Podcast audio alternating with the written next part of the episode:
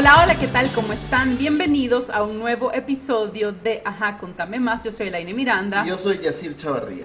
Y bueno, esta es la primera vez desde que comenzamos este podcast que vamos a repetir invitados. Pero es que el tema que vamos a tocar es tan, tan, tan importante y muy poca gente lo está abordando que realmente valía la pena que hiciéramos esta excepción. Así que, Jazz, te voy a comenzar preguntando, ¿alguna vez has escuchado el término gordofobia? Y si no, ¿a qué te suena? Eh, mira, sí lo he escuchado recientemente más, ¿verdad? Pero, pero es un tema que quizá por la verdad que ni sé por qué, no le he prestado la, atención suficiente.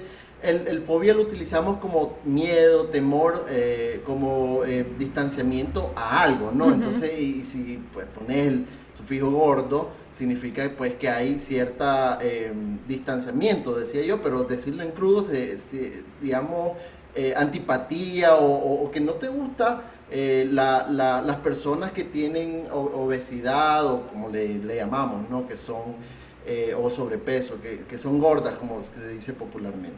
Bueno, ya vamos a pedir a nuestras invitadas más adelante que nos expliquen realmente en detalle, pero para comenzar la conversación, según el doctor Néstor Benítez, que es un dietista nutricionista especializado en, tratar trastornos alimentarios y profesor del Gran Nutrición Humana y Dietética de la Universidad de Isabel I en Burgos, la gordofobia podría definirse como un sentimiento de repulsión hacia quienes sufren exceso de peso y se apartan de los patrones, y voy a abusar aquí un entre comillas, estético establecidos.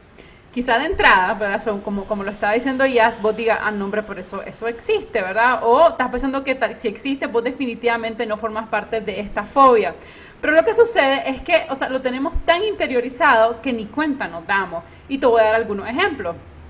¿Vos alguna vez has hecho ya eh, o, te has reído de chistes de gordo? Por supuesto. O sea, eh, ahora estoy más consciente, ¿verdad? Pero, pero sí, o sea, en la secundaria era, no, los lo, gordos son los chistosos, ¿no? Entonces, los buena gente. Los buena gente, o los gordos, o sea, y, en mi grupo de, de promoción del colegio, mi grupo de WhatsApp, sigue habiendo... Que son bien ácidos además. De, de hecho, hay dos que le decimos gordos. Yo no lo uso, pero sí ellos.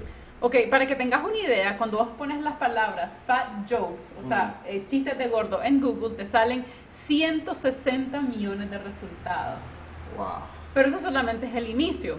Vos sabés que hay estudios que muestran que en Francia un hombre gordo, y no vamos a hablar de mujeres, vamos a quedarnos en el hombre, tiene tres veces menores probabilidades de encontrar un empleo que otro con su mismo currículum solamente por el peso.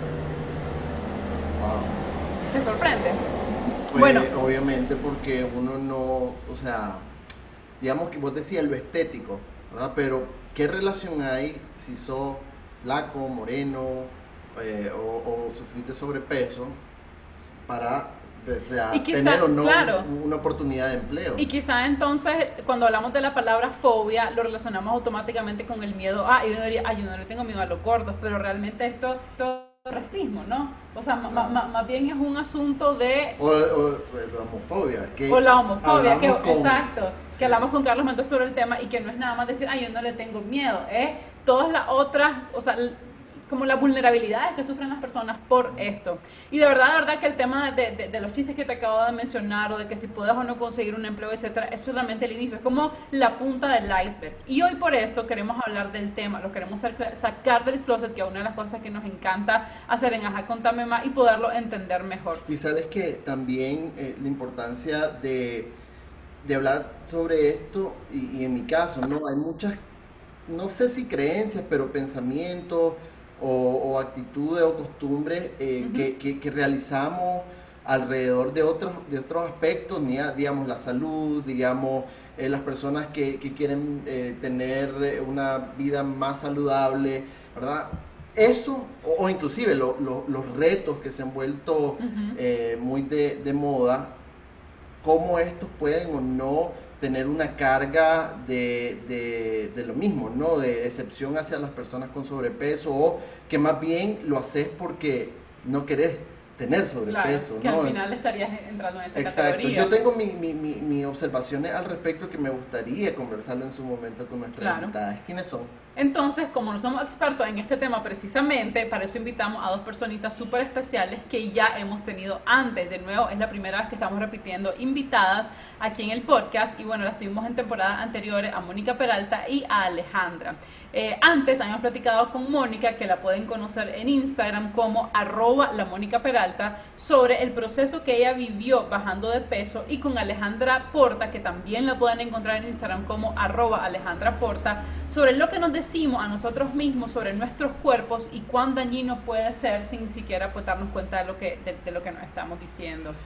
Eh, algo que me gusta de, de, ambas es que han estado haciendo eh, una súper, súper buena labor desde sus redes sociales para poner eh, este, este tema sobre el tapete. O sea, algo que, que, digamos, hacer explícito lo que muchas personas quisieran decir, pero no lo hacen por el mismo tabú ¿no? de alrededor de, de, pues, de, de las personas que tienen sobrepeso. Personalmente, bueno, Ella, ¿verdad? También eh, más, más vos que yo, he aprendido muchísimo con, con el contenido que, que, hacen. Sí, me parece súper relevante realmente.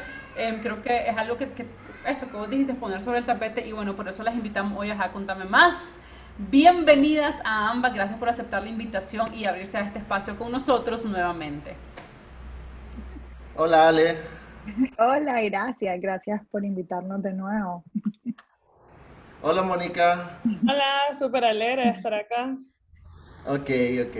Ok, entonces vamos a comenzar por el inicio. Y el inicio lo primero es lo primero.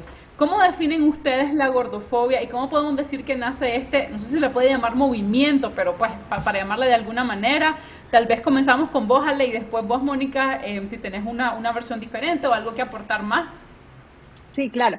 A ver, eh, la gordofobia, yo me di cuenta, por ejemplo, que yo era gordofóbica cuando yo fui al centro de recuperación de desorden alimenticio y me hicieron, me hicieron, me preguntaron, ¿qué, es lo primero que pensás de una persona gorda? Y yo empecé a escribir perezosa, eh, desmotivada, no, eh, de, aragana, que no es disciplinada, que se queda dormida, que come comida de chatarra. Y cuando vos empezás a leer todo eso en alto, decís, wow, qué, injusto. O sea, solamente una persona gorda, solo por ser gorda, la estoy...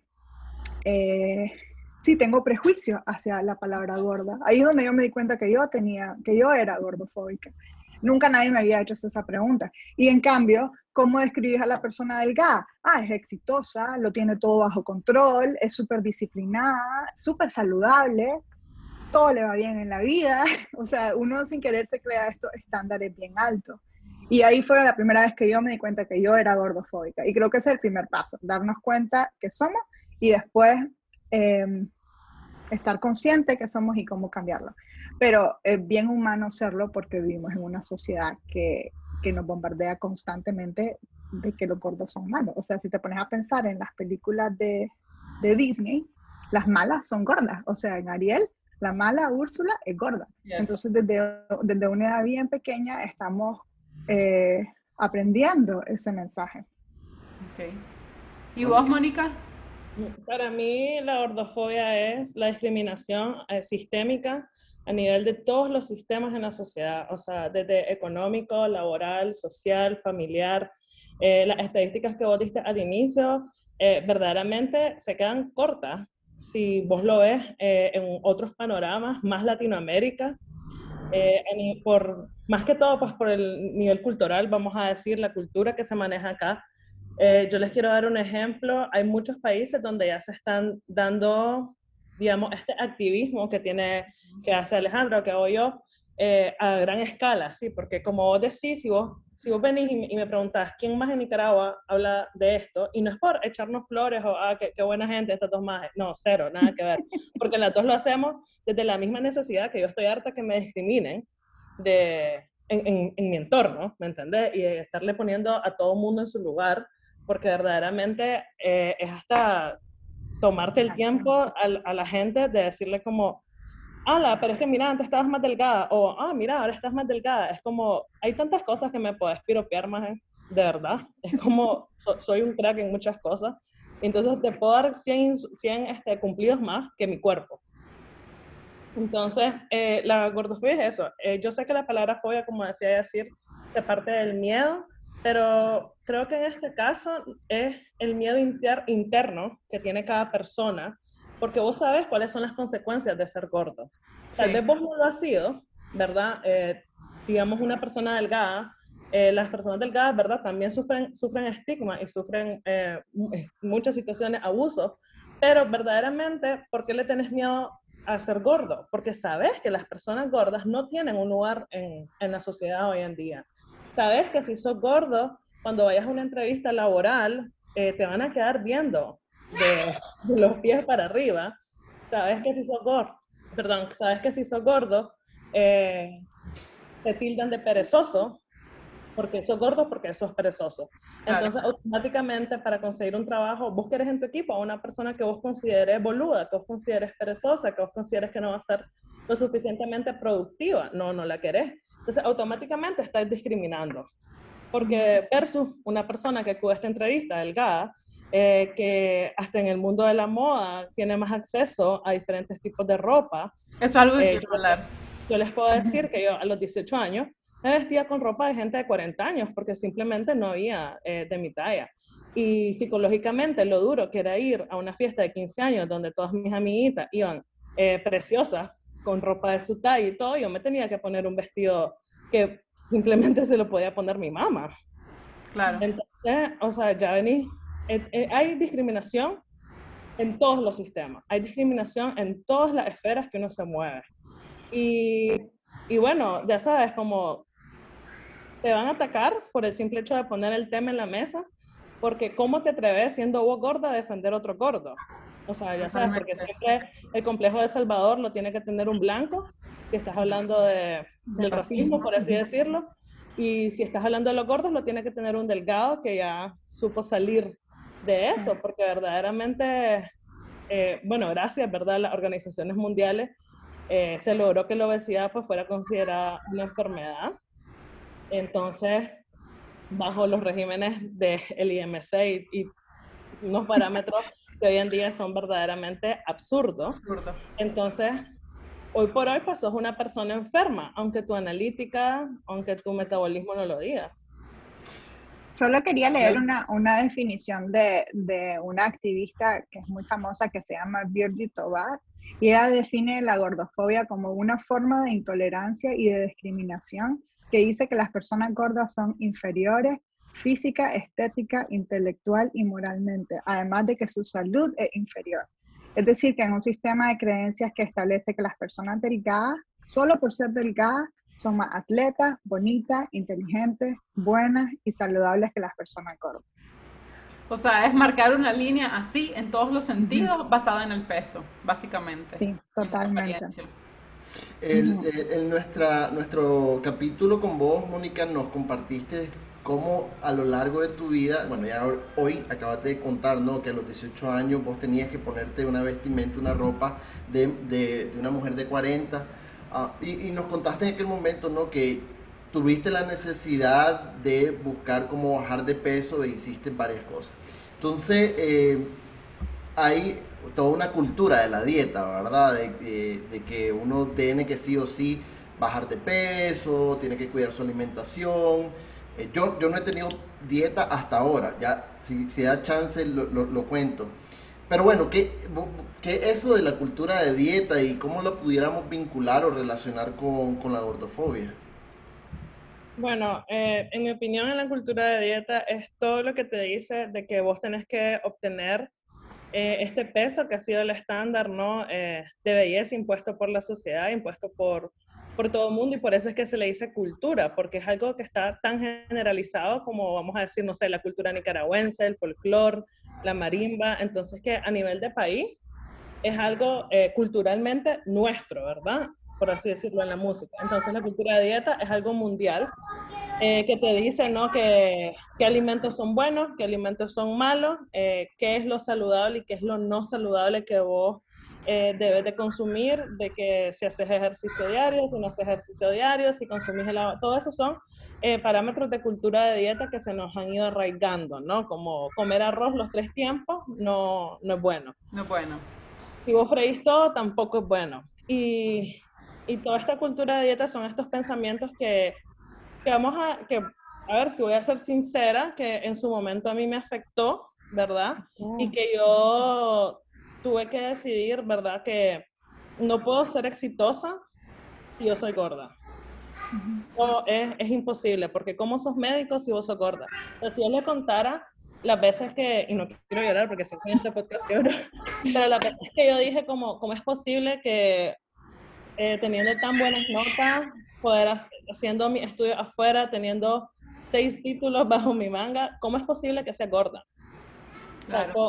Es, es, inaudito, o sea, has tenido años de estudio, pero verdaderamente hay que hacer una introspección y ponerte a pensar, ajá, tengo el cuerpo gordo, eh, mi salud mental cuando bajé de peso era un asco, eh, verdaderamente eh, yo puedo decir que es lo peor que yo he estado mentalmente wow. en los últimos 29 años de mi vida. cuando estuve más delgada y todo el mundo me aplaudía y todo el mundo era como que increíble, sos un crack, no sé qué. Yo personalmente y mentalmente era la persona más triste de este mundo, pero había logrado lo que quería, había logrado eh, la aceptación de la gente, había logrado el aprecio de la gente. Es más, mis amistades me felicitaban. Entonces, ah, ¿y a costa de qué? A, a costa de conductas alimentarias que no eran saludables porque eso es lo que pasa con la cultura de dieta, de que sí es cierto, vos bajas de peso, pero ¿a costa de qué? ¿Qué te está costando? Y la gente no se pone a pensar que yo pude haber bajado de peso vomitando, restringiéndome, comiendo lo más mínimo y si sentía que me iba a desmayar, me comía un tubo de queso, como en la película del Diablo Viste la Moda, como si te sentís mareada, lanzate un queso. Eh, y eso es aplaudido, verdaderamente. Eso fue Claro, y, está ligado como al esfuerzo y la disciplina, entonces, y entre más te esforzas y entre más duro es y entre más aguantas, mejor sos. Claro. Y total, se celebra esta cultura de, se celebra lo grande, se celebra hasta en el mundo laboral. Yo te puedo decir algo, es algo que en las redes sociales se ve mucho.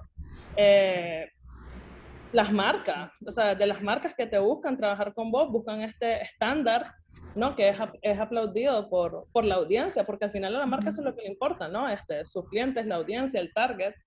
Eh, pero llega un momento donde vos tenés que decidir, sabes que uno necesito ayuda, ¿verdad? Eh, ayuda que yo misma no me podía dar. Eh, y dos, de qué es más importante para mí en, en, ese momento, digamos que mi punto de quiebre fue el año pasado. estamos en mera pandemia, ¿no? Las preocupaciones son el año pasado pues fueron, es que yo lo recuerdo y me da escalofrío verdaderamente todas las preocupaciones que uno tenía en ese momento. Y sobre eso me tenía que estar preocupando de no pasarme de 400 gramos de carbohidratos al día. y era como, loco, se me está acabando un negocio de 30 años.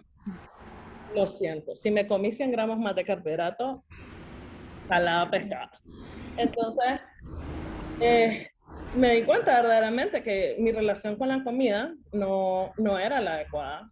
Eh, yo tengo, en su momento tenía dos condiciones para la comida. Una, o me ahogaba en ella, ahogaba todas mis emociones y todo, porque al día siguiente pues yo tengo que estar bien para mi trabajo, ¿no? Y para sacar la cara en las redes sociales.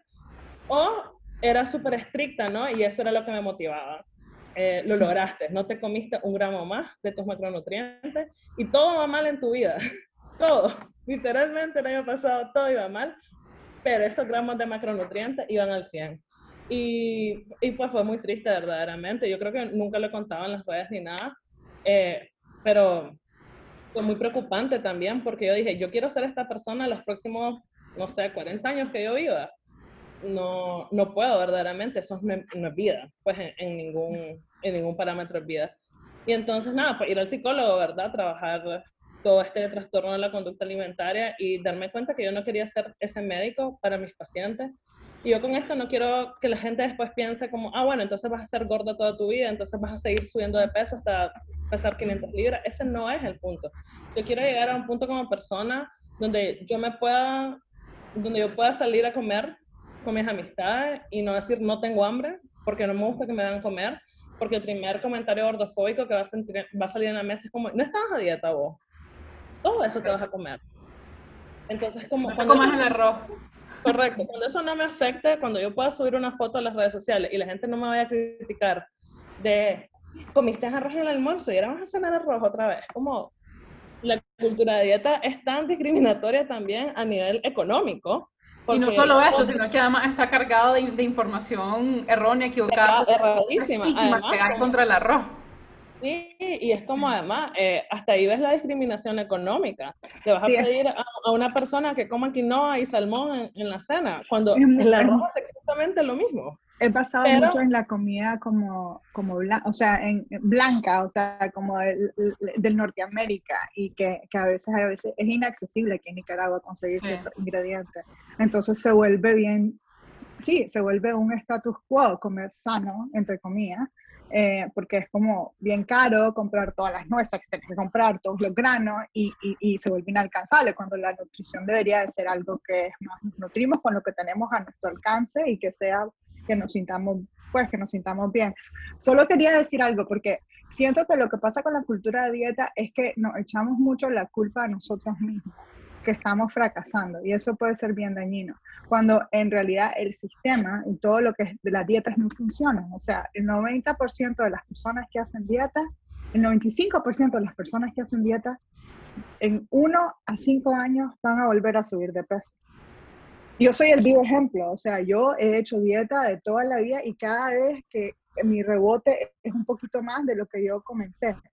Entonces, si solamente 5% de las dietas funcionan, ¿por qué estamos en esta lucha de tratar de ser ese 5% que las probabilidades son bien bajas?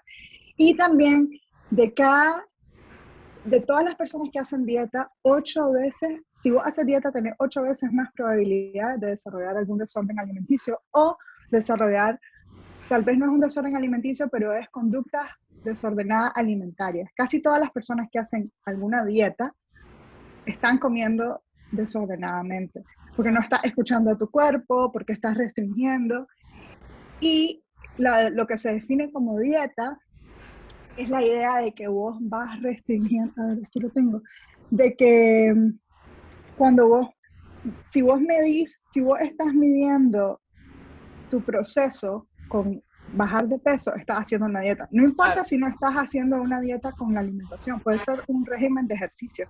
Si vos estás, eh, venís una nueva rutina porque querés mejorar tu rendimiento cardíaco, pero te estás pesando para ver si vas mejorando, significa que estás haciendo una dieta. Entonces, ahí nos damos cuenta que un montón de cosas que hacemos se consideran como dieta. Yo quería decir cuando, cuando la Mónica estaba hablando, se me vino a la mente cuántas veces y cuántas personas, eh, y voy a pensar sobre todo en mujeres, no ligamos la felicidad a un peso o a una imagen corporal, ¿verdad? Es que cuando yo pese, cuando a mí me quede, cuando yo me vea de esta y aquella manera, entonces todo va a estar bien entonces yo voy a ser feliz y todo lo demás va a estar, ¿verdad? Me hizo pensarlo cuando, cuando, cuando la Mónica estaba, estaba hablando de eso, ¿verdad? De la experiencia que ella vivido y que al final bajaste de peso y es cuando peor ha estado en términos de salud mental. Pero ¿qué es lo que está pasando? No sé si en la sociedad, en la comunicación, en la cultura, no sé ni qué es o si es todo al mismo tiempo, que tenemos grabada esta idea de que el peso y la imagen corporal va a hacer que todo lo demás esté bien. Son estándares que, te han impuesto la sociedad desde el día cero. Son estándares que si vos te ves así vas a ser exitoso y vas a ser feliz y se escudan detrás de una falsa salud porque cuando estudias los determinantes de la salud, el peso, te lo digo, que no está ni siquiera en los primeros cinco lugares. O sea, la dieta y el ejercicio, porque el, el primer problema es de que se ha considerado dieta eh, cualquier plan alimenticio o plan o acciones que vos tenés para bajar de peso. Y dieta es lo que vos comes en tu día a día. Eso es una dieta. Dieta mediterránea, dieta anglosajón, lo que vos querrás. Eso es una dieta, no estrictamente para bajar de peso.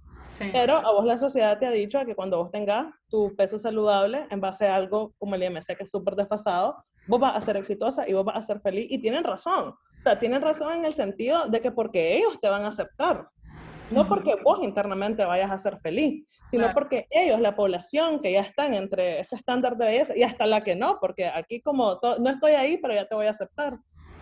Entonces, hasta esa gente, ellos eso es, lo que miden, ¿no? O sea, yo te voy a aceptar y eso se va a traducir en felicidad, cuando verdaderamente la primera que se tiene que aceptar y partir de ahí es vos.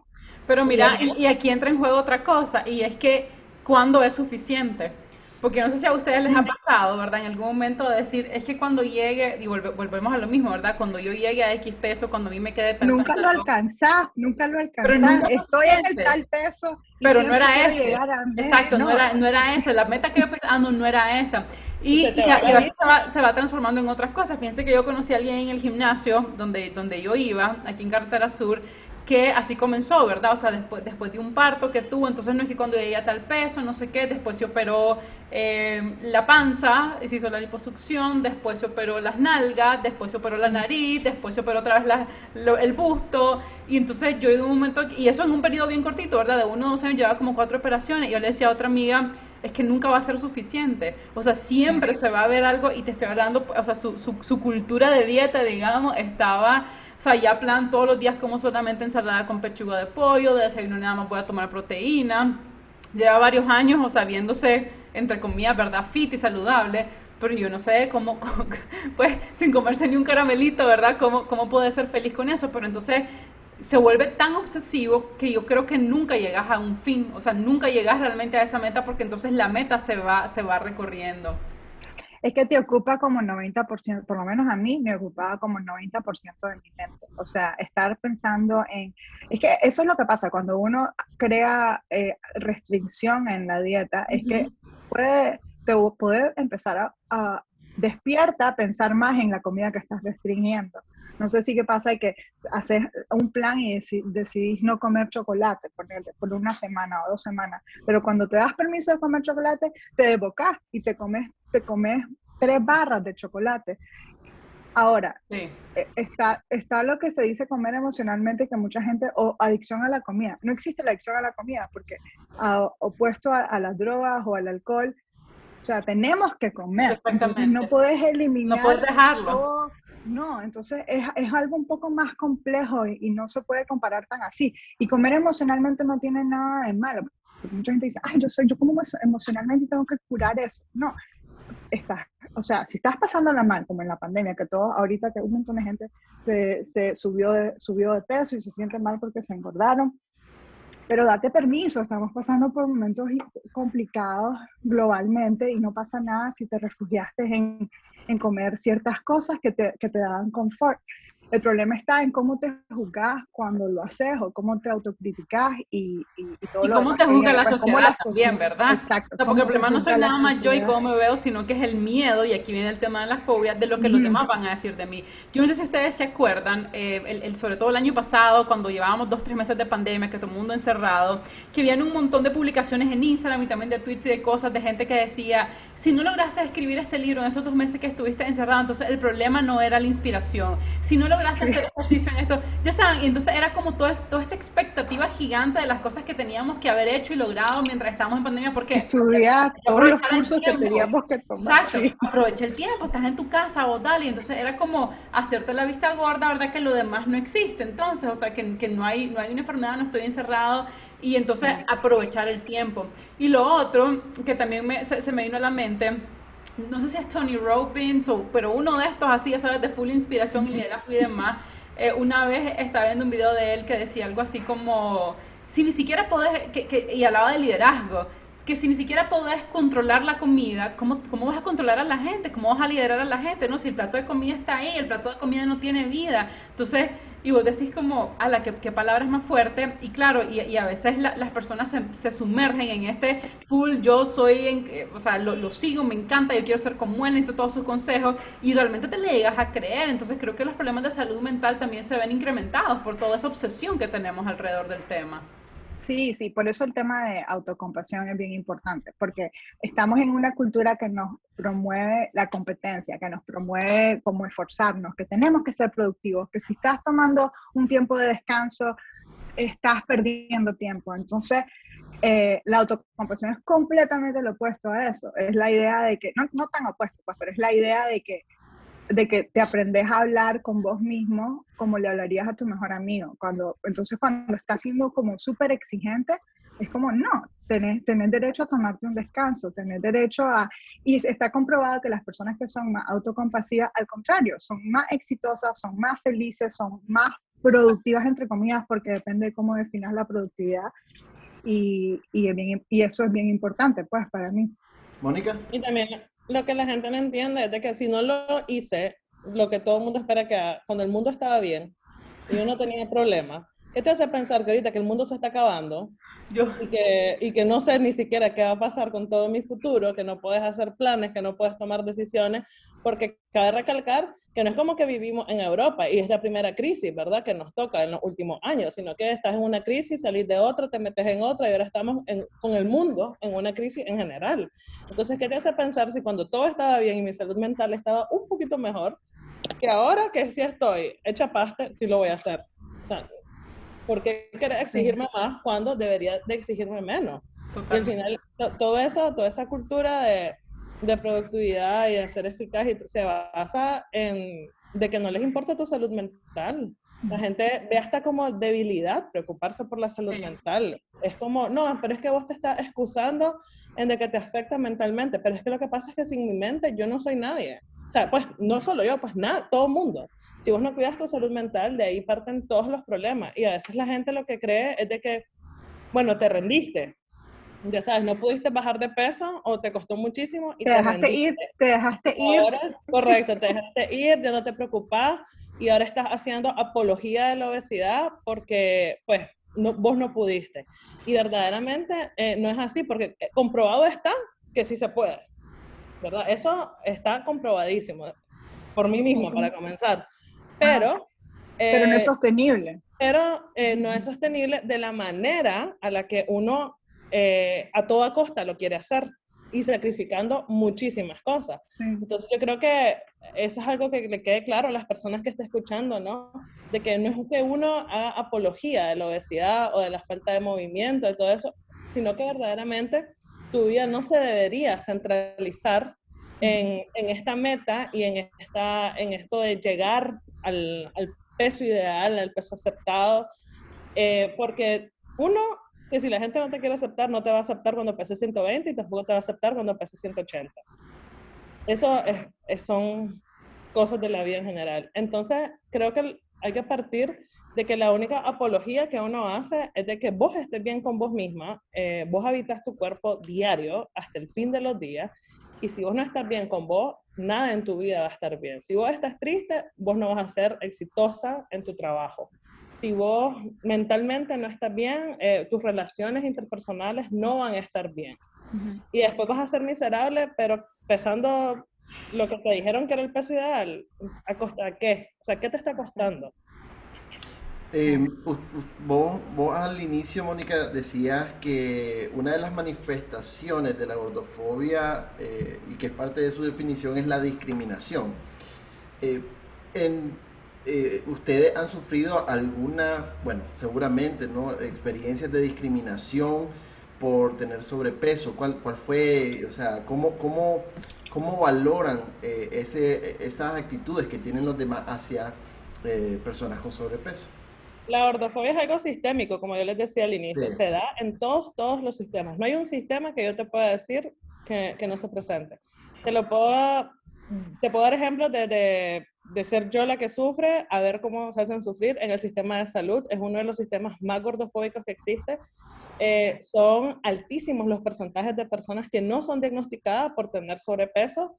Automáticamente, si el paciente llega, el doctor todo se lo adjudica al peso. O sea, vos te duelen las rodillas y puede ser un cáncer óseo, pero bueno, tenés sobrepeso y ni siquiera se preocupa en verte. Es una consulta totalmente centralizada en el peso. Y el peso hoy por hoy no es un determinante de la salud. Solamente quiero hacer un paréntesis con eso porque me sentí súper identificada y fue con, con, el embarazo, sobre todo con el segundo embarazo em, con, con, con, Lorenzo. Fíjense que a mí me pasó algo, no, esta es la primera vez que lo voy a compartir, y es que yo comencé mi embarazo mm, haciendo la comparación de Lorenzo, mucho más delgada, unas 10, 12 libras quizás más delgada que el embarazo con Luca. Entonces, yo en el, embarazo con Lucas soy como 24 o 25 libras, que es como el estándar. Y entonces yo esperaba subir más o menos lo mismo con Lorenzo. Y claro, estábamos en la mitad, en medio de la pandemia y todo, las empresas cayendo, un montón de cosas pasando alrededor. Y yo, como dicen, me desquité con la comida y subí como 50 libras.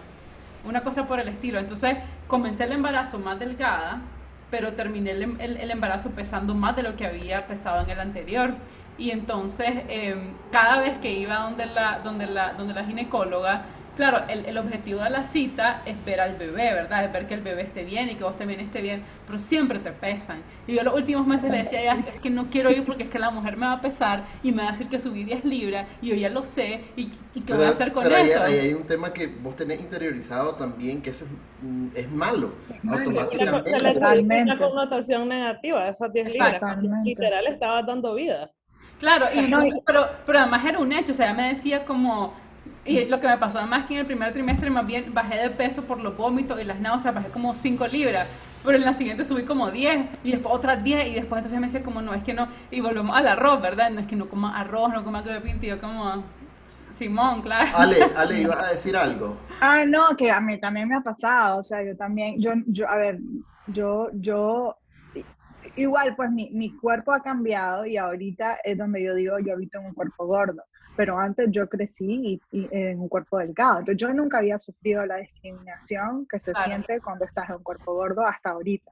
Y para mí fue bien fuerte ir al doctor, a la ginecóloga, y lo primero que te hacen es pesarte, y lo primero que te dicen es, tenés que cambiar tu dieta, tenés que aumentar tu ejercicio, y yo me acuerdo que yo salí de la cita y lloré como dos horas y yo dije, puchica, a mí me afectó y eso que yo he trabajado bastante, dos años trabajando en mí, en aceptarme, ¿cómo le afectará a las personas que no se han trabajado? Yo me acuerdo que me decía eso.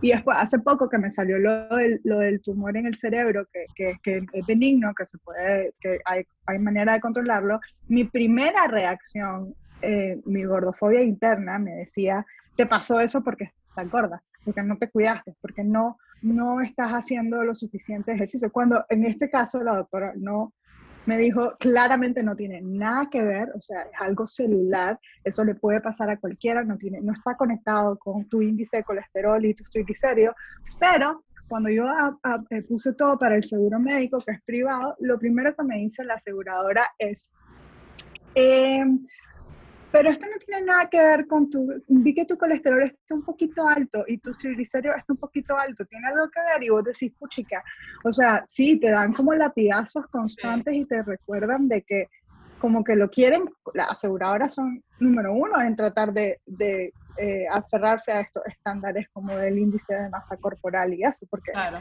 Em, Claro, porque es que al final el tema de los seguros se basa en riesgo, ¿verdad? Entonces, yo he tenido un profesor de economía que decía, los que no se enferman se pagan por los que por los que por los que se enferman, los que no chocan pagan por los que sí chocan, etcétera. Entonces, claro, en la medida en que tu riesgo es mayor, puede decirte, "Ah, no, es que vos estás aquí en un riesgo, entonces por eso no te voy a poder pagar" y van a tratar de zafarse de eso. Mónica, sé que querés mencionar algo, ¿verdad? Esto último que hemos estado hablando, pero quisiera agregar eh, una, una pregunta y bueno, volver a la pregunta original porque no íbamos a eso, que eran los ejemplos que habían vivido. Bueno, sí, ok. Mm.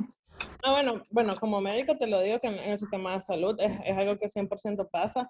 Eh, como decía Alejandra, el IMC, al único al que le sirve hoy en día, la única industria es la industria de, de los seguros está comprobadísimo que el IMC eh, se perpetuó gracias a la industria de seguros. El índice de masa corporal, o BMI. Que, se divide ¿no? en, en, los niveles según peso, tu normopeso, infrapeso, obesidad mórbida, 1, 2, 3, 4. Pero está comprobado, o sea, no, no lo decimos nosotros, eh, lo dice estudios, eh, no solo científicos, sino económicos, que eso a lo único que le sirve es a la industria del asegurador y por eso es que se perpetuó tanto eh, pero no te vayas lejos, en los aviones eh, se discrimina porque vos tenés que pagar una extra para el cinturón de seguridad si vos no alcanzás en lo que es el, cinturón, en el cinturón de seguridad.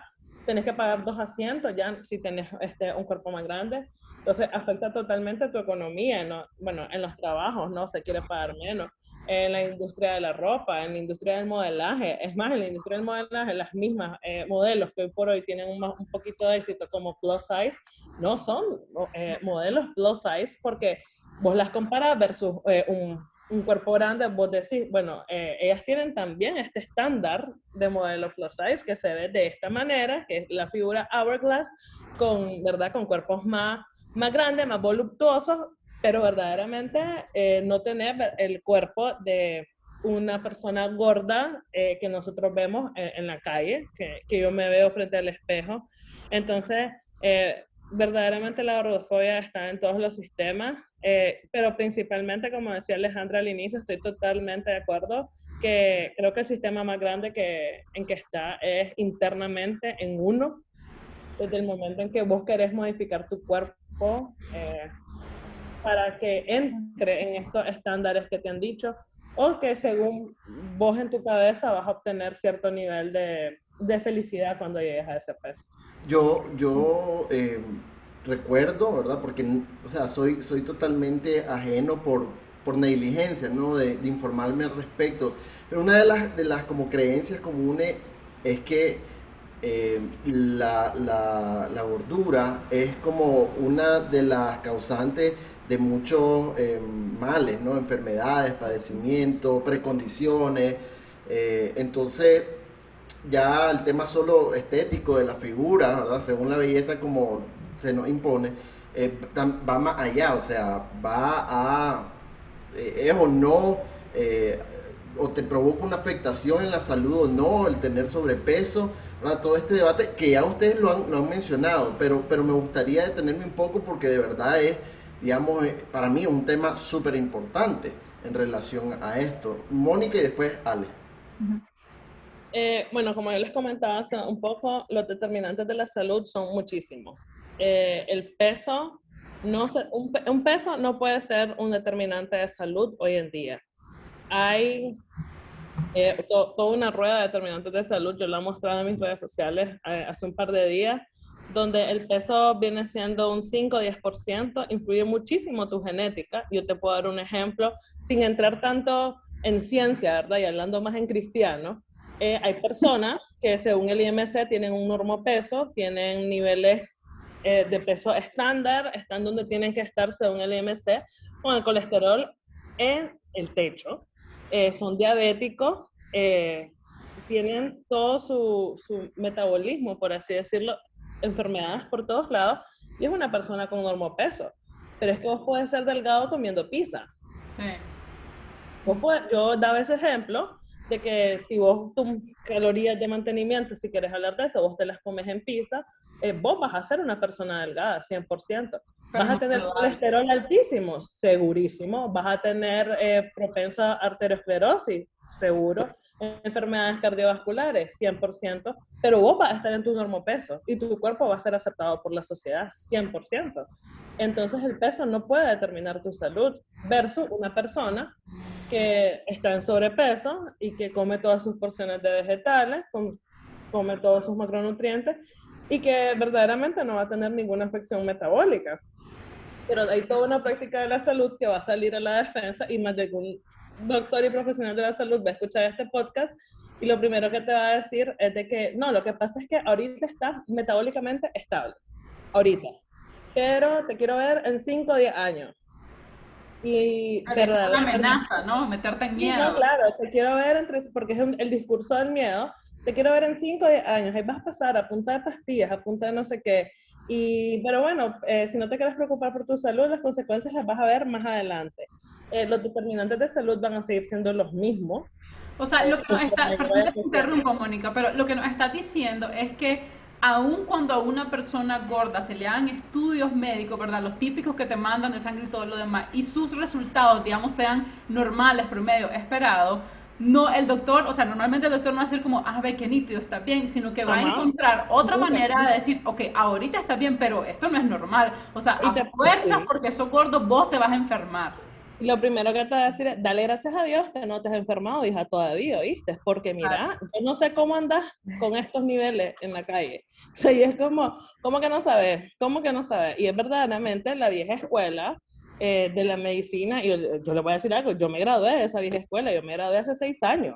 O sea, yo estudié en la escuela médica tradicional, pero creo que va a depender de vos si te quedas con lo que aprendiste hace seis años porque el mundo va cambiando. Yo creo que cuando nos graduamos todos de los diferentes campos donde nos graduamos, nuestros campos han cambiado, evolucionado y avanzado muchísimo. Lo que aprendiste en el 2009, en el 2014, que yo estaba en la carrera, hoy en día quedó obsoleto y verdaderamente así es medicina, porque así es todo, todos los campos, todo va avanzando y para eso tenemos la ciencia y para eso tenemos el progreso y la evolución y todo. Entonces, eh, esta vieja escuela de la medicina que se quedó allá en de que el peso es tu determinante mayor de la salud, eh, perpetúa verdaderamente esta cultura en todos los niveles, porque entonces vos vas a la consulta y ya salís ahuevado, como dice Alejandro. O sea, yo te lo puedo decir, a mí una amiga que no iba acá me dijo, mira, acompaña a mi mamá a donde un diabetólogo, un endocrinólogo, perdón. Y yo como, mm, ¿estás segura? Sí, me, yo, dale, pues vamos. Y yo te puedo decir que el hombre le dijo, ¿cómo es posible que vengas con 5 libras más de la que cuando veniste la, la última consulta? Y la señora había perdido a su hijo. Y él, ¿vos crees que le preguntó al inicio de la consulta, ¿cómo está? No, lo primero es, súbase la báscula. Y yo, yo, te digo hoy en día que un, un, profesional de la salud, que lo primero que hace es pesarte y ni siquiera preguntarte qué ha pasado en tu vida en los últimos 25 días de que vos lo viste, es alguien que no le interesas como persona y el paciente es algo integral. Y él, él no sabía eso, pues que se le había muerto el hijo. Claro, pero no le preguntó ni cómo estaba, entonces tampoco le nada, Y la señora de ahí salió queriéndose morir. Chica, entonces, y recuerdo que este tema estoy casi segura que lo tocamos con la, con la Ale la vez que grabamos el episodio. Podemos decir entonces que el tema de que el peso está directamente relacionado con la salud es un mito. O sea, y que todos los estudios que nos han mostrado y todo eso no están así. Y fíjense, estaba pensando en esta famosa frase de, creo que, o concepto de los flacos gordos, ¿verdad? Que son flacos, entre comillas, o sea, que son flacos físicamente, pero que están mal de la salud. Y ahorita que lo pienso, ese concepto mismo no es como gordofóbico. Porque entonces, o sea, y hasta ahorita lo estoy interiorizando, ¿verdad? Porque es como si sos flaco, pero como tu, tu, cuerpo, entre comillas, o tus estándares de salud no están bien, tenés o sea, los estándares de salud de un gordo. es que hay que, hay, no estás bien, sos gordo. Sí, exacto. Hay que, hay que, o sea, lo que hay que ver es hay investigar como hacer investigaciones individuales porque también lo que pasa es que todo, hay muchos estudios que son financiados por, por farmacéuticos porque al final eso es lo que vende y la sociedad quiere que nos sintamos que no somos suficientes, las dietas venden. Eh, entonces hay que como investigar un poquito más y entender pues porque hay mucha investigación que prueba lo contrario, pero uno lo tiene... exacto, pero, pero tal vez es más difícil de encontrar porque como no vende, Claro. Es más difícil de encontrar. Y, mucho de esto sucede también con el tema de los estudios de, de, alimentación, ¿verdad? Por ejemplo, todo esto que tiene que ver con los famosos productos light.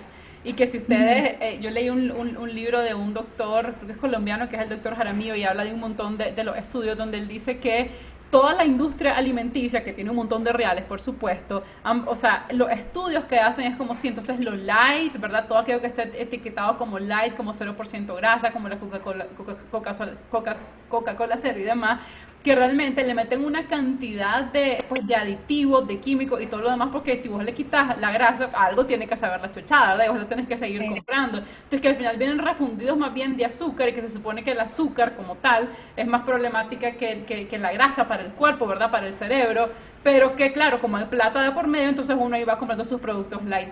Una pregunta que les quería hacer a ambas.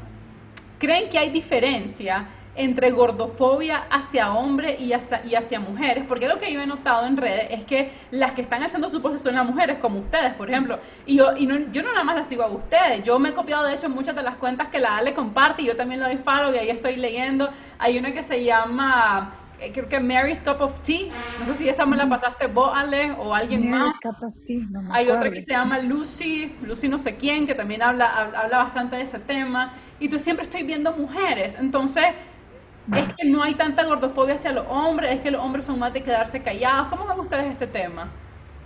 Yo creo que ah, yo creo que la gordofobia afecta a mujeres y hombres. Lo que pasa es que tal vez las mujeres tienen más presión social, o sea, como si sos mamá, tenés que, apenas dejas de ser mamá, tenés que regresar al cuerpo perfecto, que sí. O sea, eh, también como si te fijas en, lo que vemos en las películas, en lo que vemos en, los shows, las mujeres siempre se miran de cierta manera, o sea, verte mayor es como un problema, entonces tenés que siempre verte joven, hay como más presión, pero también ahorita hay un montón de presión para los hombres, o sea, antes hay, un, hay, un, hay una cuenta que se llama...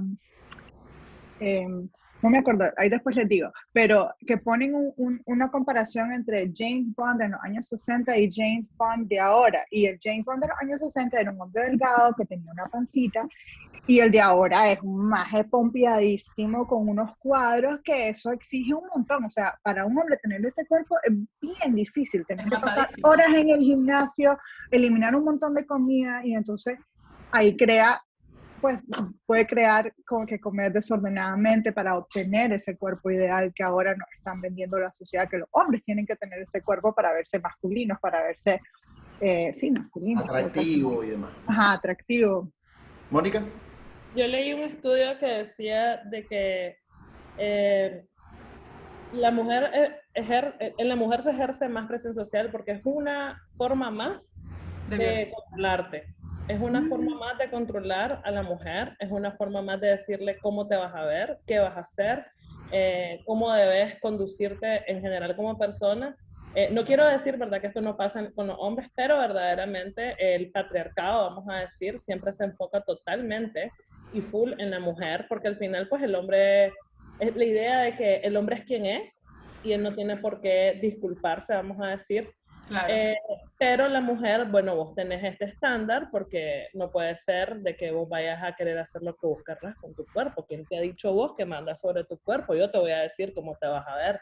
Es algo también eh, a cuestión de nivel de género. Yo dentro de 15 días tengo un simposio que, que es de salud mental totalmente secada por género.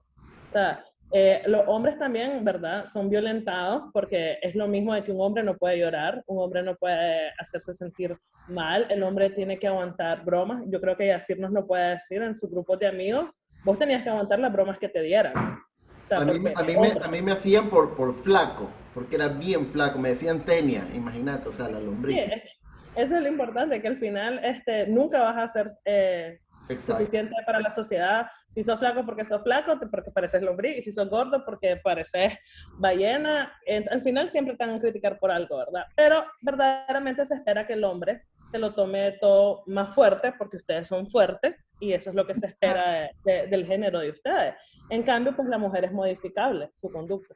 Yo nada más quería decir con, ese, con, eso que estabas diciendo, Mónica, de que pues no están contentos de una u otra manera, la verdad que soy muy flaco, muy flaco, que soy muy gordo, muy gordo, pero al final yo sí creo que entre, o sea, que en la sociedad que vivimos eh, y, esta fobia que hay entre ser muy flaco y ser muy gordo, o sea, ser muy flaco es más privilegiado, ¿no? Que sí, totalmente. sabes. Y, y, eso, y, y, también, y también, y también en ese sentido, a ver, si vos querés estar delgada porque, porque sabes que vas a tener más privilegios, o sea, también eso es bien humano, también hay que entender que, Que, eh, que, que, sí, ser delgada trae privilegios, no, vas a poder ir a todas las tiendas y, vas a encontrar todas las tallas, podés, nadie puedes sentarte en el avión y nunca vas a pensar, si me engordo 10 libras más. a buen precio, a buen precio. a buen precio, es verdad, porque las, las tiendas prosas son bien caras. Em, o sea, sí, vienen un montón, nunca, nunca te van a discriminar en los trabajos, nunca te van a discriminar en el doctor, o sea, vos puedes pasar de la vida desapercibido que, que existe esta discriminación hacia, hacia un cuerpo gordo, entonces definitivamente vos vas a tener una vida, y de ahí, de ahí en alguna manera puedo entender a nuestros papás, ¿verdad? Que tal vez nos ponían, se preocupaban porque estábamos engordando, que tal vez ellos decían, sí, no quiero que mi hija sufra todo esto y por eso me voy a preocupar, pero esta preocupación puede crear un problema más grande. Pues en mi caso desarrolló un desorden alimenticio, pero eh, no todo el mundo le puede pasar así en otras cosas, pero sí desarrolló una obsesión a mirarme de cierta manera que era bien inalcanzable, porque al final todos los cuerpos, hay diversidad corporal, no todos los cuerpos alcanzan en un molde, y un ejemplo que ponía en el centro donde yo fui es como, vos tenés un zapato, un número de zapato, ese es tu número de zapato, vos no vas a tratar de alcanzar en un zapato más pequeño. Claro, uno quiere ser seis en zapato. Exacto, y, en los, y nosotros tenemos un cuerpo y, y, y ese es nuestro cuerpo. Y, hay veces que hay personas que sí pueden ser un cuerpo más pequeño y tienen genética y, pueden ser mirarse más musculosos sin hacer tanto ejercicio y hay personas que se tienen que matar para alcanzar eso. Y ese tenerse que matar es bien doloroso y, y, y, al final sí. Claro, es como la, De hecho, te puede matar. Sí, totalmente. Que tienes que matar en el gimnasio. Te puede matar. O sea, la gente cree que las personas anoréxicas solo son delgadas. Las personas anoréxicas, la anorexia es un trastorno de conducta alimentaria que de hecho su mayor porcentaje son personas gordas. No tenés que ser delgada. Las conductas purgativas de vomitar, de tengo que ir al gimnasio para comerme esta hamburguesa, de, ala, me, voy me quiero comer una barra de chocolate, tengo que hacer una hora más en la caminadora. Esas son conductas purgativas que no solo están en las personas delgadas, no solo ellas son víctimas. El mayor porcentaje es una persona gorda y los atracones vienen de la restricción, o sea, y pueden terminar en la muerte. O sea, a, mí me da risa que si alguien gordo te dice, no, lo que pasa es que yo tengo un trastorno de la conducta alimentaria, estoy en terapia, estoy buscando ayuda. ¿Cómo vas a tener un trastorno de conducta alimentaria si estás gordo? O sea, vos comes lo que vos querrás. Y verdaderamente no. O sea, yo te puedo decir que en otros tiempos toda mi, mi, cabeza todo el día pasaba diciendo, te faltan tantas porciones, te faltan tanto, no te puedes comer más que esto, no te puedes comer el chocolate hoy porque el viernes es el cheat meal. Y, es un calvario, eso no es vida. Fíjense que yo tuve un tiempo, yo sé que ya quiere hacer una pregunta, solo quiero hacer estos dos comentarios. Es que este es un tema realmente súper extenso, pues, o sea, em, yo hubo un tiempo por ahí del 2000 2015, 2016 que estuve como traqueando calorías. Ya sabes, bajé una aplicación, creo que era como MyFitnessPal, que es como la más famosa, ¿verdad? Y entonces yo empecé como que a, a meter las, las calcomanías, las calorías. Y, este, y si bajé, o sea, si, si, si bajé de peso y todo, pero se convierte en una obsesión, o sea, y, y, lo sentí bien relacionado con lo que decía la Mónica ahorita, cuánto me falta, cuánto llevo comido, voy a sacar cuentas, este banano me lo puedo comer completo, me puedo comer la mitad, y de pronto es como, basta. Te ocupa el 90% de tu espacio mental y no Fíjate que eso, eso del 90%, Ale, lo leí hace unas semanas o meses que vos lo compartiste, y cuando lo leí me hizo un clic tan impresionante en la cabeza, o sea, cuando dije, wow, ¿cuánto tiempo de mi día yo paso pensando en esto? Y de verdad, de verdad, te ocupa una cantidad que cuando vos lo liberas, yo no lo he logrado, ¿verdad? Porque cuando vos lo liberas, o sea, cuántas otras cosas impresionantes podés hacer. Y lo otro que quería decir que con, con la cultura de nuestro papá, ¿verdad? Que me quieren lo mejor para nosotros. Yo crecí con una mamá que, y todavía, pues realmente ella no ha cambiado, este, que el tema del, del ser flaco o ser gordo es como vital, ¿verdad? Súper importante. Entonces, mi mamá es como, ¿cómo me veo? Entonces, vos no le decís te ves bien o te La pregunta es, ¿me veo flaca o me veo gorda? O sea, esa, esa es, esa es la, la, vara con que se mide, ¿verdad? Si yo me veo flaca, me veo bien. Si yo no me veo flaca, yo no, no hay manera en que me pueda ver bien. Y después ella siempre tiene un dicho que dice que, ¿cómo es? Que no existe gordo bonito, o una cosa por el estilo, ¿verdad? Entonces, que toda persona está en su versión delgada siempre se va a ver mejor. Entonces, les voy a contar un chiste. Y es que ustedes saben este, este, este poema del trópico de Rubén Darío, ¿verdad? Que una parte dice, y una, y una gorda, ¿cómo era? Y sobre una... Piedra. Muele maíz. Y una gorda, ¿cómo es? Pero... Ah, sí, algo como que dice algo de una gorda bonita. Una gorda sobre una piedra muele maíz. entonces, chiquito, más chiquito, Lucas se aprendió ese poema. Entonces, una, una, la muchacha que trabajaba aquí, que lo cuidaba, una vez lo escuchó y me dice, pero mire, dice doña Argentina que eso no existe. Y yo, ¿qué cosa? me dice la muchacha gorda y bonita. Y yo, nunca lo había pensado. Ya sabes. A mí me pasó, mi mamá me ha dicho, eh, es que vos te mirarías más linda si estuvieras más delgada. Y yo, y, me lo dicen todo el pues, tiempo también. Yo le he tenido que parar en seco y decirle, mira mamá, yo, yo sé, pues, pero yo creo que, o sea, yo ahorita es donde yo mejor me he sentido conmigo misma. Es verdad que estoy lo más gorda que he estado en mi vida, pero, pero es donde más tranquila estoy, porque igual que Mónica, cuando yo estaba en, en el cuerpo delgado, estaba bien obsesionada y realmente era bien infeliz. Eh, y también que yo quería ser bonito para quién. Sí, exacto, porque, lo de patriarcado le parece bonita a la gente rubia, un ejemplo. No estoy diciendo que sea, pero un ejemplo. Y para mí tal vez a mí me gusta más la gente castaña. Entonces, dependiendo del grupo de personas con las que me junte, me voy a modificar, a teñirme el pelo. o sea, hay gente a la que le gusta eh, la gente voluptuosa. Y hay gente a la que dice, no, yo prefiero a alguien que, no sé, plana. Pero también, también hay que entender que ellos vienen como de un tiempo donde, donde, donde estaba como bien glamorificado el, un tipo de cuerpo y, y, y, también lo de la representación. Por eso es bien importante ver representación en, en películas. Ojalá que Disney pronto haga una princesa gorda, porque, porque si vos ves que no hay que no hay nadie exitoso en la televisión que tiene un cuerpo gordo, entonces cómo por, eso vos te, te preocupás como papá que decís no quiero que mi hija o que mi hijo sufra porque porque no hay nadie que se mira como él que es exitoso. Pero pues eso crea un montón de problemas que yo siento que esta generación está como aprendiendo más y siendo más flexible en ese sentido. Pero había algo que yo quería decir sobre la palabra sobrepeso. Que lo de la, yo tengo un poco de conflicto con la palabra sobrepeso porque estamos pasando que hay un peso que es como ideal, ¿verdad? Vos no decís sobre alto a alguien que es más alto o sobre pigmentado a alguien que se mira tal vez más moreno, ya sabes, como que estás basando que hay un... Hay está basado en el IMC realmente. Exacto, exacto, exacto. Entonces, creo que también hay que normalizar la palabra gorda, que no tiene nada de malo con decir gordo, que gordo es bonito y que, y, que, y que entre más lo usamos, o sea, el término negativo de gordo lo hemos aprendido, pero la palabra gordo no tiene ningún, ninguna... Connotación una ofensa. Es una Exacto. Es decir moreno, blanco, Sí, exacto. Pero es la, es la misma gordofobia interna, porque no querés que te digan gorda. Porque o, exacto, o como vos pensás que es malo, no querés este, insultar a la otra persona. Sí, sí, sí, sí. Ok, ya, tenía una pregunta. No, no, lo, lo dejaste al final eh, porque, dale. Eh, eh, no quiero generar debate con esto. y, y de hecho, en esta casi ya una hora que vamos conversando, voy entendiendo muchas cosas, ¿verdad? Que al final uno no le presta la necesaria atención cuando hablamos sobre, sobre gordura, cuando hablamos sobre las personas que eh, eh, son, son gordas. Mira, hasta me cuesta decirlo porque para mí es tiene una connotación negativa. Eh, yo, él hace unas tres semanas me dijo, mira, está este reto, ¿no? El 75 Hard Challenge eh, el reto de los 65 días. 75, días duros, podemos llamarle, ¿no? Eh, yo le dije sí. Eh, yo estuve fuera del país tres meses, en, estuve en Estados Unidos, donde por supuesto abunda la comida saludable. y, me, sentía físicamente raro, mal, ¿verdad? Creo que estaba como intoxicado por, porque no estaba alimentándome a como me alimentaba en Nicaragua. Luego mm, noté que, eh, por, porque me, fui a jugar allá, fútbol, softball, y, y, a los tres minutos me cansaba demasiado. Entonces yo dije, wow, y además que aquí con mi hijo pequeño, igual cuando juego no aguanto mucho. Yo decía, ah, tengo que hacer algo, ¿no?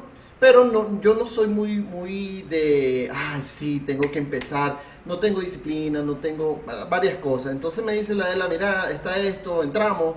Y yo como que, que ya me empieza a decir, lo voy a describir para las personas que no lo conocen. Lo primero, hacer dos eh, tandas de ejercicio, eh, diferentes tipos de ejercicio, puede ser 45 minutos cada uno con una eh, separación de 3 horas. Lo segundo es tomar un galón de agua al día, ¿sí? durante 24 horas.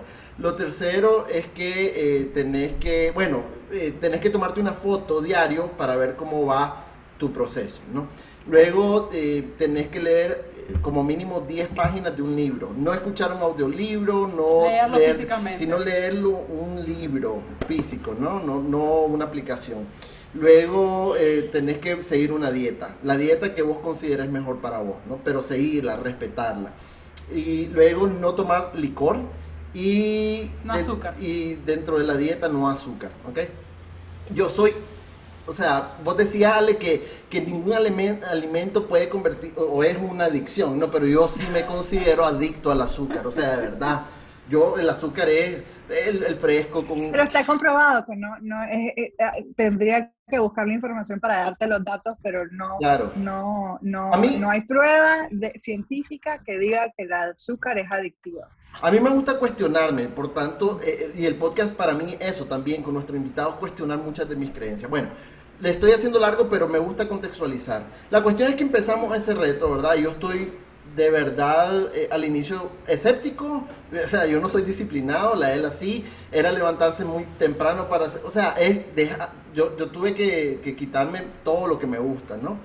Eh, cuando, yo, en, un capítulo, creo que fue el primer capítulo de Deja contarme más, eh, invitamos a, a, alguien que fue importante para mi recuperación de adicción. Y dentro de todo mi proceso, algo, algo que a mí se me quedó siempre grabado es que si mi objetivo era tener una vida eh, sin consumo, yo tenía que hacer cosas que no me gustaban, ¿verdad? Y hacer cosas, eh, dejar de hacer cosas que me gustan. Entonces, ahí tengo esa mentalidad y yo dije, bueno, vamos a probar, vamos a ver qué sale, pero con mi objetivo de poder tener una condición física diferente, porque quiero volver a jugar como jugaba antes fútbol, volver, eh, no cansarme con mi hijo, ¿no? Entonces empezamos, ya llevamos dos semanas, 15 días en esto. Eh, nosotros a ustedes ya, ya habíamos invitado desde hace, no sé, hablaste con ellas, pero las teníamos ahí que sí o sí queríamos hablar con ustedes sobre este tema. Y resulta que la semana pasada, ¡pam! Leo dos, dos o sea, una historia y luego unos posts en Instagram, ¿no?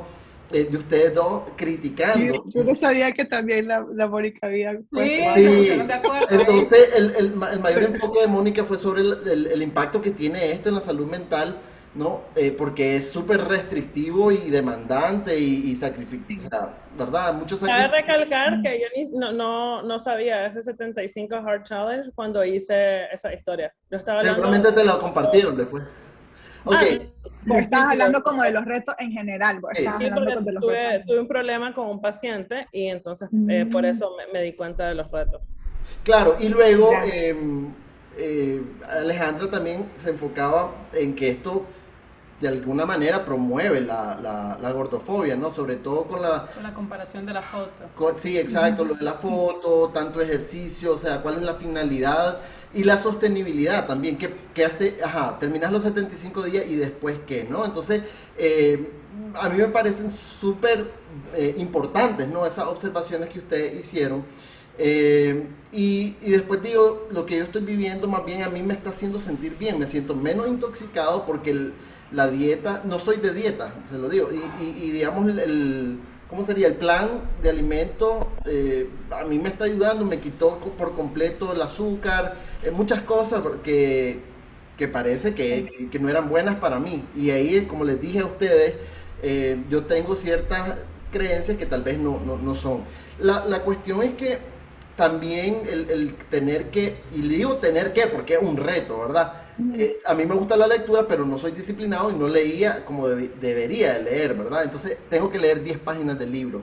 Eh, esto ha sido una oportunidad para salir a, caminar con la él, hacer algo que a ella le gustaba, el ejercicio, hacerlo en conjunto. A mí no, yo prefería quedarme en la cama, ¿no? Salimos con nuestro hijo, luego, eh, bueno, ya les dije lo de la alimentación y hacer ejercicio. Hoy siento que aguanto más y eso que llevo dos semanas. Entonces, digamos que poniendo una balanza, que es súper válido y, y, me parecen muy importantes las críticas que ustedes hicieron, y ahora que lo vivo digo, pero hay cuestiones que tal vez, y digo tal vez, ¿verdad? Estoy, estoy resaltando aquello que puede ser, eh, puede, puede ponerlo en balance. Tal vez eso me está ayudando a mí. Entonces, les quiero, ahora después de ese gran eh, largo eh, contexto, quiero, quiero eh, que ustedes no, nos den su, su, su, opinión sobre estos retos. Primero Alejandra y después Mónica. No, pues a ver, para mí fue como que yo vi que lo estaban haciendo y, y al comienzo como que no le, no le ponía mente, porque yo la verdad que hay cosas que yo simplemente las ignoro. Pero de repente me salieron varias personas que yo sigo que lo estaban haciendo y ahí fue donde yo dije, uff, yo creo que yo quiero decir lo que pienso, pues, porque realmente eh, tengo opiniones al respecto. A ver, eh, y, y, mi intención nunca fue criticar a nadie que lo esté haciendo, ni, ni, ni, nada de eso. Simplemente era como, desde mi punto de vista, por la experiencia que yo he tenido, el, lo peligroso que pueden ser estos retos. Sí hay personas que, que necesitan trabajar la relación con su cuerpo y con la comida, porque creo que este reto puede denotar desórdenes. Entonces, eh, ¿Por qué puede notar desórdenes? Uno, porque creo que es bien exigente. O sea, eso de, hacer dos veces al día ejercicio es muy como de no escuchar a tu cuerpo. ¿Qué pasa si un día te lesionas? ¿Qué pasa si un día no estiraste bien y te sentís súper tenso? Y si el, como cero no hay, lo que entendí es que si un día no lo haces, tenés que volver a empezar desde el comienzo. o sea, no hay espacio para el error. Exacto, entonces eso para mí es como problemático, que no haya flexibilidad de que, de que te puedas, de que entonces es como bien exigente y te desconectas de cómo te sentís vos, cómo tú sientes tu cuerpo, o sea, porque es muy importante poder escuchar a tu cuerpo. Yo hoy me quiero mover, hoy me quiero relajar y como que, claro, te desconectas porque como lo tenés que hacer, lo estás haciendo como por, por tarea y entonces perdés, esa conexión. Y lo de restringir, quitar azúcar, o sea, yo, yo hice un 30 días sin azúcar, yo sé que tu cuerpo, que vos te sentís mejor, pero es bien difícil vivir así en este mundo, o sea, para toda tu vida. Entonces, al final, yo, yo creo, pues basado en mi experiencia, de que va a haber un rebote, o sea, que tal vez te vas a desbocar cuando lo termines, tal vez puede ser que no, pero puede ser que sí. Y, y, tal vez, tal vez, no sé, vamos a ver cómo te va a vos, pero si, si nunca has hecho dieta y, y tal vez te empezás a volver como más obsesionado con cómo tenés que comer, cuando nunca lo nunca ha sido, y, y tal vez, y no es necesario que sea, lo ideal es que nadie piense tanto en la comida. Entonces, esas son las partes que a mí me causaron un poco de, ala, no, que, que, un montón de gente que lo está haciendo y que, y qué duro, o sea, también mi reacción fue, ala, ¿por qué te van, se van a poner sobre tanta exigencia que puede causar mucho estrés? O sea, mi pregunta sería, ¿cómo se sienten cuando ¿Cómo, o sea, ¿cómo se han sentido en el reto? ¿Se han sentido que es estresante? ¿Se sienten, o sea, ya hablaste de que te sentís bien en términos de hacer ejercicio y de dieta, pero ¿ha habido un momento en que te sentís como súper estresante? O... Por supuesto. Ayer no quería, no, perdón, hoy no quería levantarme a las cinco y media a hacer ejercicio. Sí. ¿Y te sentías culpable si no iba?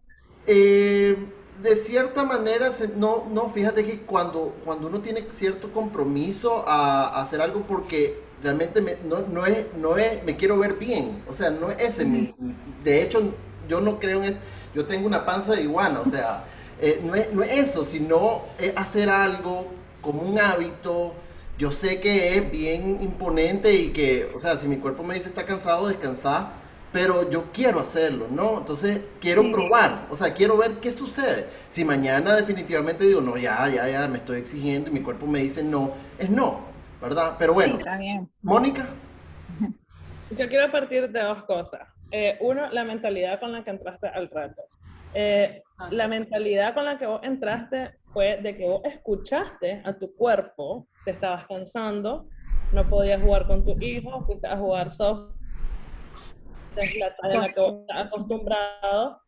Eh, y bueno, sabías que eh, la conducta alimentaria que traías hasta el punto donde entrar al reto no era la correcta, porque comer los tres tiempos comida rápida no es la correcta para nadie. O sea, bueno, eh, para... Pero además gaseosa, helado casi todos los días, o sea...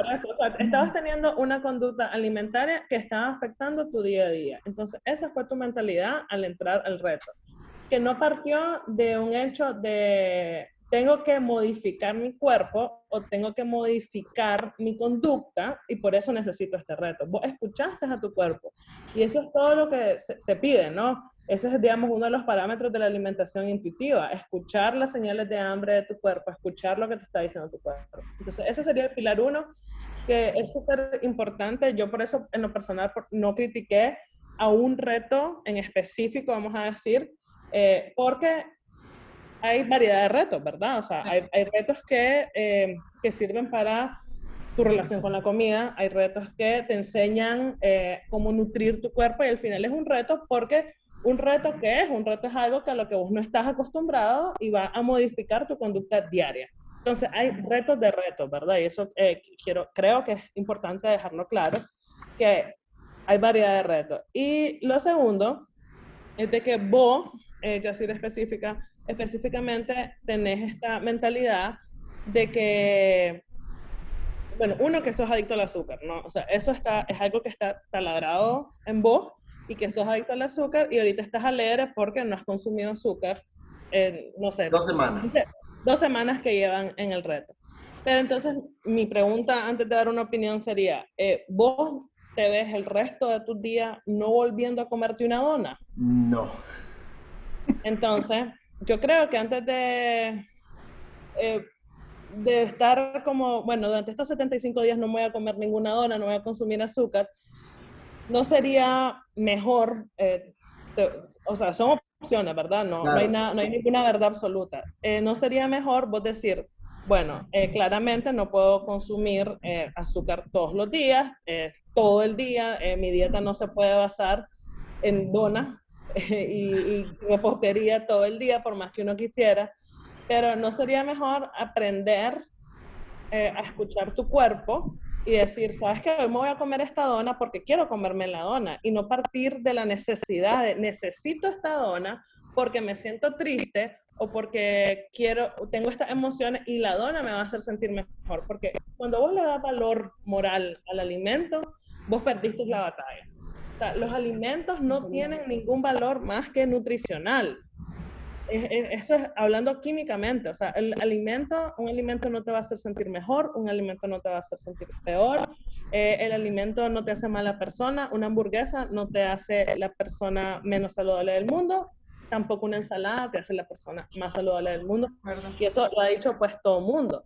O sea, eh, al final es un reto, ¿no? Es algo que te estás comprobando vos mismo, o sea, o ustedes, pues, es algo que ustedes están viendo si, lo pueden lograr o no, y les va a premiar, yo sé que la gente parte de que les premia la disciplina, no, de que lo lograste los 75 días, estos dos eh, workouts, esto, adherirte a este plan. Pero entonces mi pregunta, y con todos los retos, es, de que si al final eh, vos vas a seguir entrenando estas dos veces al día, eh, porque sostenible para todos los estilos de vida no lo es. Yo no puedo entrenar dos veces al día, yo me levanto a las 3 de la mañana y a las 5 de la tarde con costo sé que voy a cenar y me voy a dormir. Yo no voy a estar entrenando dos veces al día, no puedo. Que su estilo de vida sea más permisivo, su horario laboral sea más permisivo y se los permita. Pero entonces después de los 75 días, no sé, eh, y en todos los retos, yo creo que la pregunta que las personas tienen que hacer es, bueno, ¿y ahora qué hago? Totalmente. Porque, bueno, ya, ya logré estos 75 días sin azúcar, eh, adheriéndome a este plan. O sea que durante estos 75 días, eh, si, no, si tenés un plan de alimentación muy restrictivo, no puedes ir a un cumpleaños, no puedes, bueno, yo sé que estamos en pandemia, ¿verdad? Pero saquemos la cabeza de la pandemia. No puedes, ir, no puedes ir con la ELA a, almorzar, yo no sé, a Buffalo Wings, no puedes, eh, no puedes nada dentro de lo que es esos 75 días. ¿no? O sea, sí, pero no comes lo que está dentro de tu plan. Y, nosotros lo hicimos con alguien, ¿verdad? E, ese plan. Eh, y ahorita es restrictivo por, por 30 días, pero ya luego, o sea, porque también quiero escuchar mi cuerpo, que si le quito todo eso, yo desayunaba y cenaba con gallo pinto, ¿no? Entonces, yo esto, entonces también quiero, nunca, o sea, nunca he dejado que mi cuerpo, que mi mente eh, se pongan a prueba, a ese nivel de prueba para, para conocer, ¿no? ¿Qué es lo que realmente quiere, qué es lo que realmente necesita? Así lo veo, puedo estar equivocado. 100%, pero entonces el verdadero reto debería de ser aprender a escuchar eh, las señales que tu cuerpo, o sea, el cuerpo es la máquina mejor hecha en todos los niveles y él te va a decir cuando tenés hambre, cuando es suficiente, no porque te sirvieron tres tazas de gallo pinto, te tenés que comer las tres tazas de gallo pinto, tu, tu cuerpo, él te va a decir, pero eh, como estamos tan acostumbrados a las restricciones y, y a estos eh, planes alimenticios de media taza más ocho onzas de pollo más una taza de no sé qué, dos cucharadas de grasa, entonces no te permití escuchar tu cuerpo. No, no, no estás diciendo como, ah, ok, mi cuerpo quiere una dona, pero ¿sabes qué? Me voy a comer la dona, pero quiero una ensalada después. Porque la gente dice, no, es que yo, yo nunca voy a querer una ensalada, Mónica. O sea, ¿qué te pasa? ¿Cómo voy a tener ganas de una ensalada? Pero verdaderamente con el tiempo vos decís, ah, la quiero algo fresco, no, no, no quiero nada frito, no. pero porque aprendiste a escuchar tu cuerpo. Entonces, mi pregunta siempre con, con los retos va a ser, si es para crear hábitos, si es para mejorar tu relación con la comida, eh, que parta desde un lugar de que no lo quieres hacer, ¿verdad? Para modificarte. Y dos, que yo creo que ese tiempo, ¿verdad? del reto sí podría ser utilizado en aprender a escuchar tu cuerpo. Y ese es el reto más grande, yo creo que, que tiene todo el mundo, porque al final, verdaderamente, no vas a entrenar dos veces al día. No. Al menos que compitas, ¿verdad? Y es que, sí. Y también yo siento que lo que pasa con, con los retos, así que tienen como un, una cantidad de días y que no hay permiso de, de, de, no hacerlo, es de que hay cero flexibilidad. Y la verdad que cuando empezás a vivir en este mundo de comer intuitivamente, de escuchar a tu cuerpo para hacer ejercicio, de ejercitar porque te hace sentir bien, tienes que ser flexible. O sea, eso es como la palabra principal. Comer intuitivamente es ser flexible. O sea, es de que no castigarte porque te comiste una dona. Y, es decir, me comí esta dona, ok, voy a reflexionar. Yo me acuerdo cuando yo empecé en el centro, yo decía, me sentí, me comí el chocolate muy rápido, no lo comí intuitivamente. Y me dicen, no, pero ahí ahorita estás practicando a comer intuitivamente porque te diste cuenta que te comiste el chocolate rápido. Pero ¿por qué te lo comiste rápido? Estás reflexionando. Es como aprender a reflexionar y aprender a auto, sí, a, pausar y, y, a, y a ver, ajá, ¿por qué estoy haciendo tal cosa? Y entonces siento que no hay espacio para eso cuando estás haciendo estos retos que son bien, que te dicen como tantos días no, y, lo tenés que hacer seguidito. Entonces ahí es donde yo entro como un poco en conflicto, pues, porque es cero de autocompasión también, es muy de, de bien duro con vos mismo y exigirte mucho. Y también algo importante es la fecha cuando se hacen. Estos retos nunca se hacen a mitad de año. Eh, eso es algo que está comprobado. Estos retos nunca se hacen popular a mitad de año. Estos retos se hacen popular cuando viene diciembre y tenés que entrar en el vestido de año nuevo, tenés que entrar en tu mejor forma, porque ya sabes que en diciembre vas a engordar, porque te vas a atascar de relleno y no sé ahí qué. Sí, ahí sí voy a debatir, chicas, porque en este caso particular José, que lo hizo originalmente, pues lo hizo hace dos meses y medio, o sea, una época que nada que ver. Y realmente lo abrió al público porque la gente, de, que él estaba como dinero, le empezó a decir como, ah, yo lo quiero hacer, yo lo quiero hacer. Me dijo, bueno, el próximo lunes empezamos, 20 de septiembre, pues como bien, bien al aire. Pero bueno... Yo no hablo de los 75 días, o sea... Ah, ya hablando en general, Los retos se popularizan en enero para bajarlo. En enero para iniciar el año. Viene Semana Santa, el Summer Body sea, yo hablo de los retos en general, no, no, no de uno, porque al final uno. Chicas, claro, oye, pucha, pudiéramos seguir hablando un montón y, realmente yo, yo, como les dije, eh, entiendo mucho del por de poner en una balanza, ¿verdad? Que no todo esto de que uno también como que te sentís bien porque estás haciendo aquello que te que, que, que extremo, ¿no? Y entonces lo estás logrando, estás viendo el cambio. Yo sí eh, estoy notando que estoy menos inflamado porque comía demasiadas cosas, ¿verdad? Que no debía y que el ejercicio me está ayudando también eso. Eh, no es que me haga sentir bien, pero, pero al menos digo físicamente, ¿no? Y mentalmente también, porque por ejemplo, yo me estaba durmiendo a las 12 de la noche y me despertaba pues por los niños siempre tempranito, ahora me duermo a las 9. O sea, es un tema también de trabajar mi hábito, pero porque el cuerpo me, me dice descansar. ¿No? Pero te escuchaste, o sea, te escuchaste. Inconscientemente, o sea, a mí a, la dura me di cuenta que necesitaba cambiar mi, mi hábito de, de, comida, ¿verdad? Y, y, lo que ustedes dijeron, al final yo no como, comía mal, pero no me engordaba, o sea, la panza. Eh, y, y, entonces no necesariamente, ¿verdad? Es la asociación con, o sea, porque tenés un cuerpo esbelto o gordo es porque entonces comes mal, no, no, no, no se relaciona. Pero bueno, tenemos Pero segura, yo solo, solo te voy a decir una cosa ah. rápido. Seguramente también era porque no has modificado tu dieta que has mantenido un, un, un, cuerpo. Porque yo sí creo que si empezás a modificar tu dieta, ahí es donde tu cuerpo va como en ciclo. Pero bueno, claro.